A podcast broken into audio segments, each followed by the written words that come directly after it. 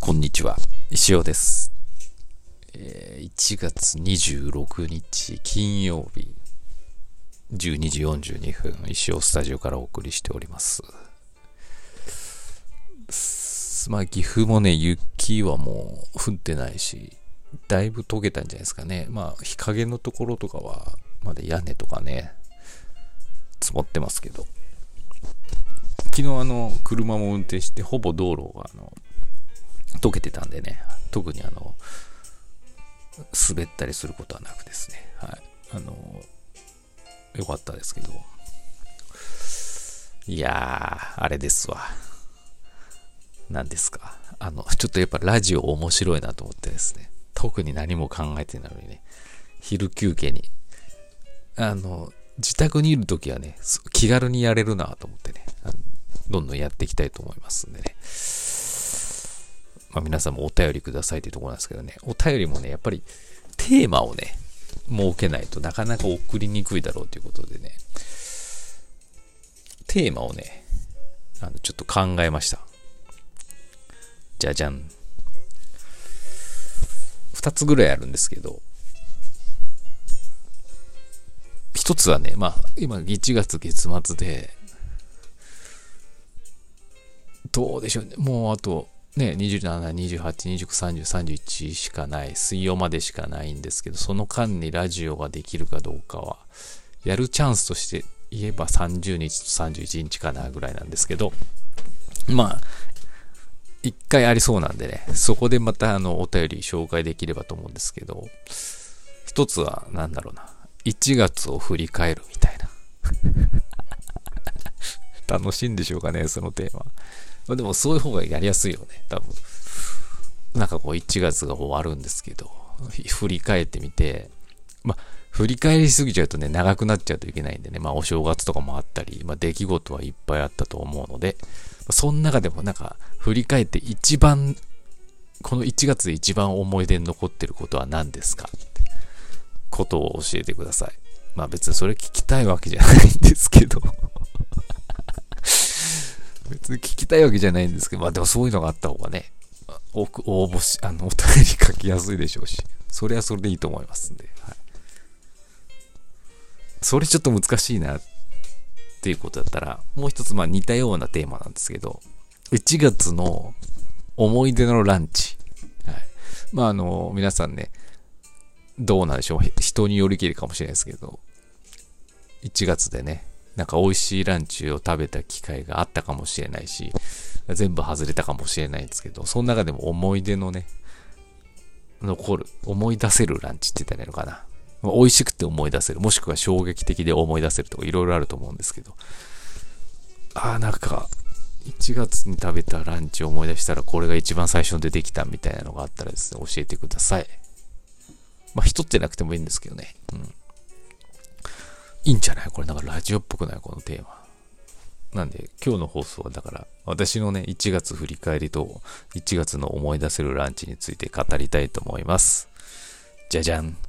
この辺で CM とか入るんだろうね。さて、えー、っとね、まあ、1月を振り返るとですね、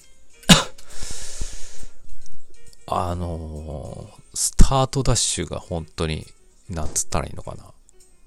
仕事始めがすごいあの、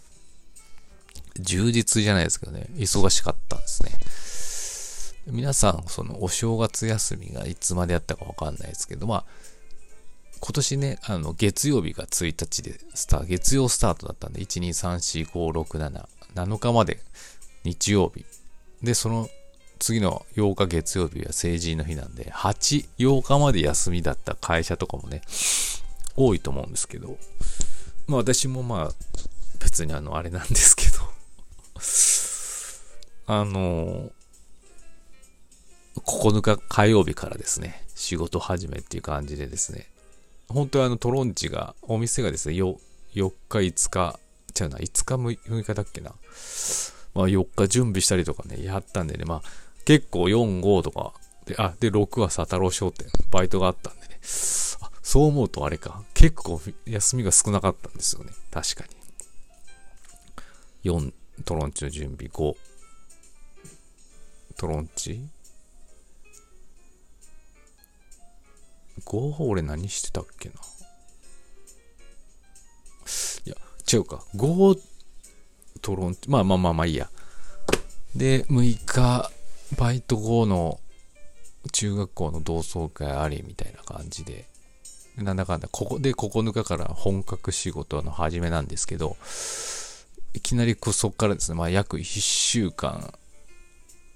企業様でですね、あの似顔絵を描き続けるという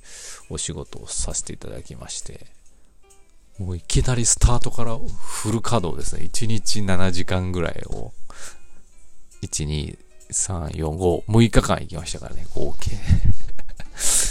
それで、あ、気がついたら、えー、16日まで働いてて、気がついたら17日になってて、で、17日は息子の誕生日でしょ。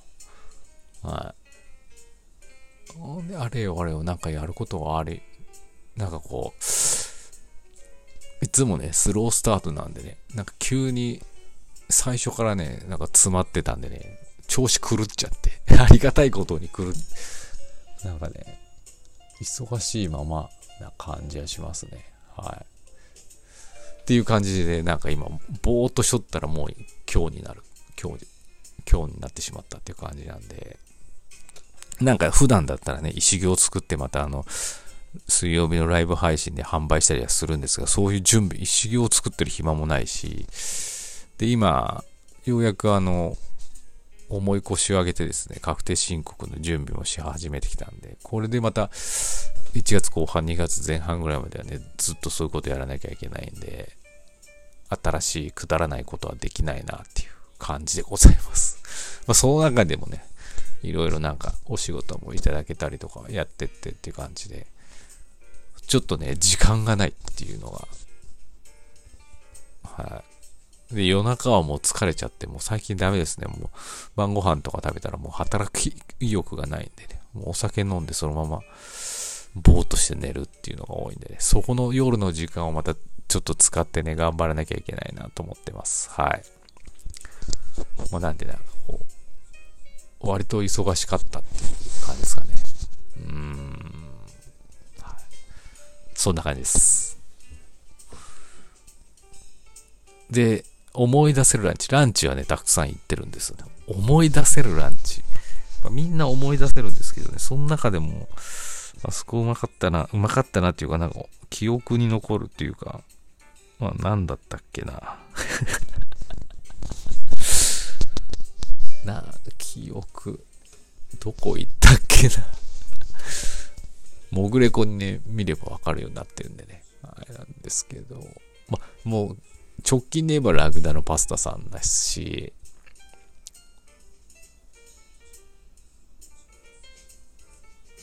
いや、違うわ。